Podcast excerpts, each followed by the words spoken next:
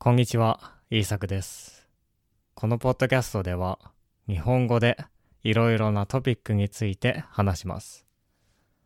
今日も日本語で考えましょう。今日のトピックは、私たちはイディオムが好きです。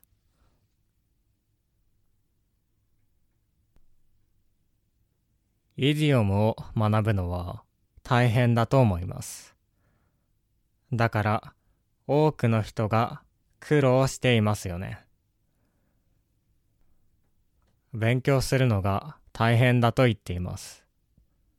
中には、イディオムは勉強しなくてもいいという人までいますね。でも、本当にそうでしょうか私は、イディオムはとても大切だと思います。なぜなら、ネイティブスピーカーはイディオムをたくさん使うからです。むしろ、普通の表現よりたくさん使うかもしれません。私が言っているのは、難しい、暗記しないといけないようなイディオムのことではありません。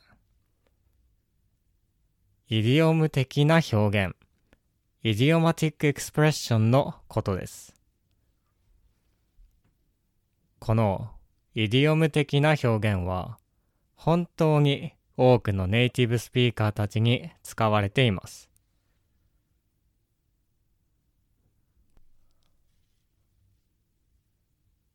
例えば、行く、行きますという言葉ですね。私たちは大抵この行くと別の言葉を一緒に使います。皆さんもきっと聞いたことがあると思います。例えば、行きますにはこのような使い方があります。買いますプラス行きます。買いに行きます。食べますプラス行きます。食べに行きます。遊びますプラス行きます。遊びに行きます。取りますプラス行きます。取りに行きます。持ちますプラス行きます。持って行きます。このように行くという言葉に他の言葉をプラスしてイディオム的な表現を作っています。私たちはただ行きますというよりもこれらの表現を好んで使います。多分たくさん聞いたことがありますよね。ネイティブスピーカーはこういう表現が好きなんですね。食料品を買いに行くと言ったら、これは I go by ingredients ですね。この時に I go to the supermarket and buy ingredients と言いません。もちろん言ってもいいですけど、面倒ですから買いに行くと言いますね。go と buy です。買いますと行きますですね。日本人はよくこのような表現を使います。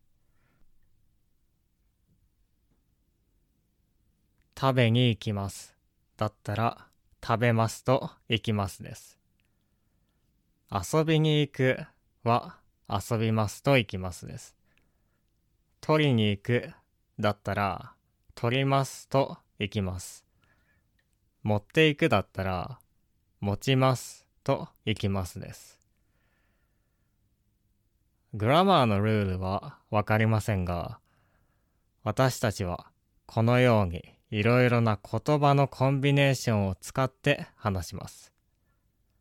そうすると自然な話し方ができます。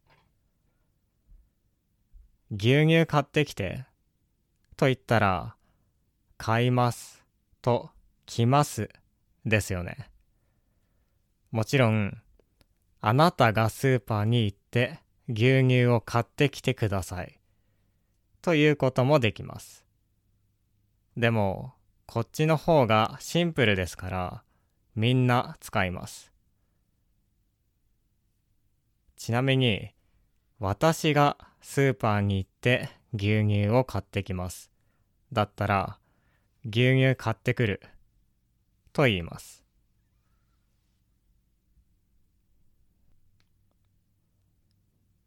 これは物語、ストーリーにもたくさん使われています。この間、アラジンの本を読んだ時には、このような表現が載っていました。Jasmine slipped away from the castle. ジャスミンがお城から抜け出しました。このように書かれていました。では、もしこれが Jasmine escaped from the castle と書かれていたらどうでしょうか？確かに正しいかもしれません。でも、sleep the away の方がいいですよね。これは日本語でも同じです。確かに、ジャスミンがお城から逃げました。つまり、 escape しましたということもできます。でも、やっぱり、ジャスミンがお城から抜け出しました。slipped away と言った方がいいです。こっちの方がずっと自然に聞こえますし、ニュアンスがよくわかります。抜ける、スリップと出る、アウェイですね。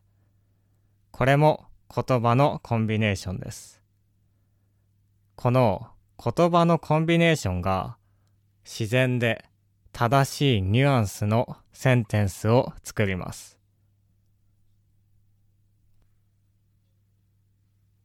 もちろん、こういう表現がわからなかったら、逃げましたでもいいと思います。それもわからなかったら、ジャスミンはお城の中にいましたが、今は外にいます。ということもできますね。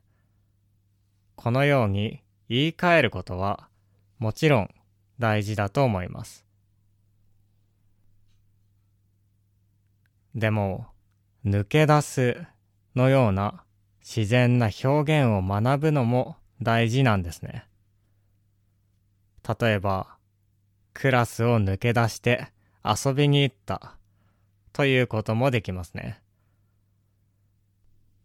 こういう表現は人の会話や物語の中にたくさんあります。だから、たくさん人の話を聞いたり、たくさん物語を読むと学ぶことができます。もし息子がお母さんに今日ご飯食べてくると言ったらこれはどういう意味かわかりますか食べてくる食べますと来ますですね。つまり息子は外でご飯を食べて家に帰ってきます。だからお母さんは夕飯を用意しなくても大丈夫だということです。息子は多分友達か誰かとご飯を食べてきますからね。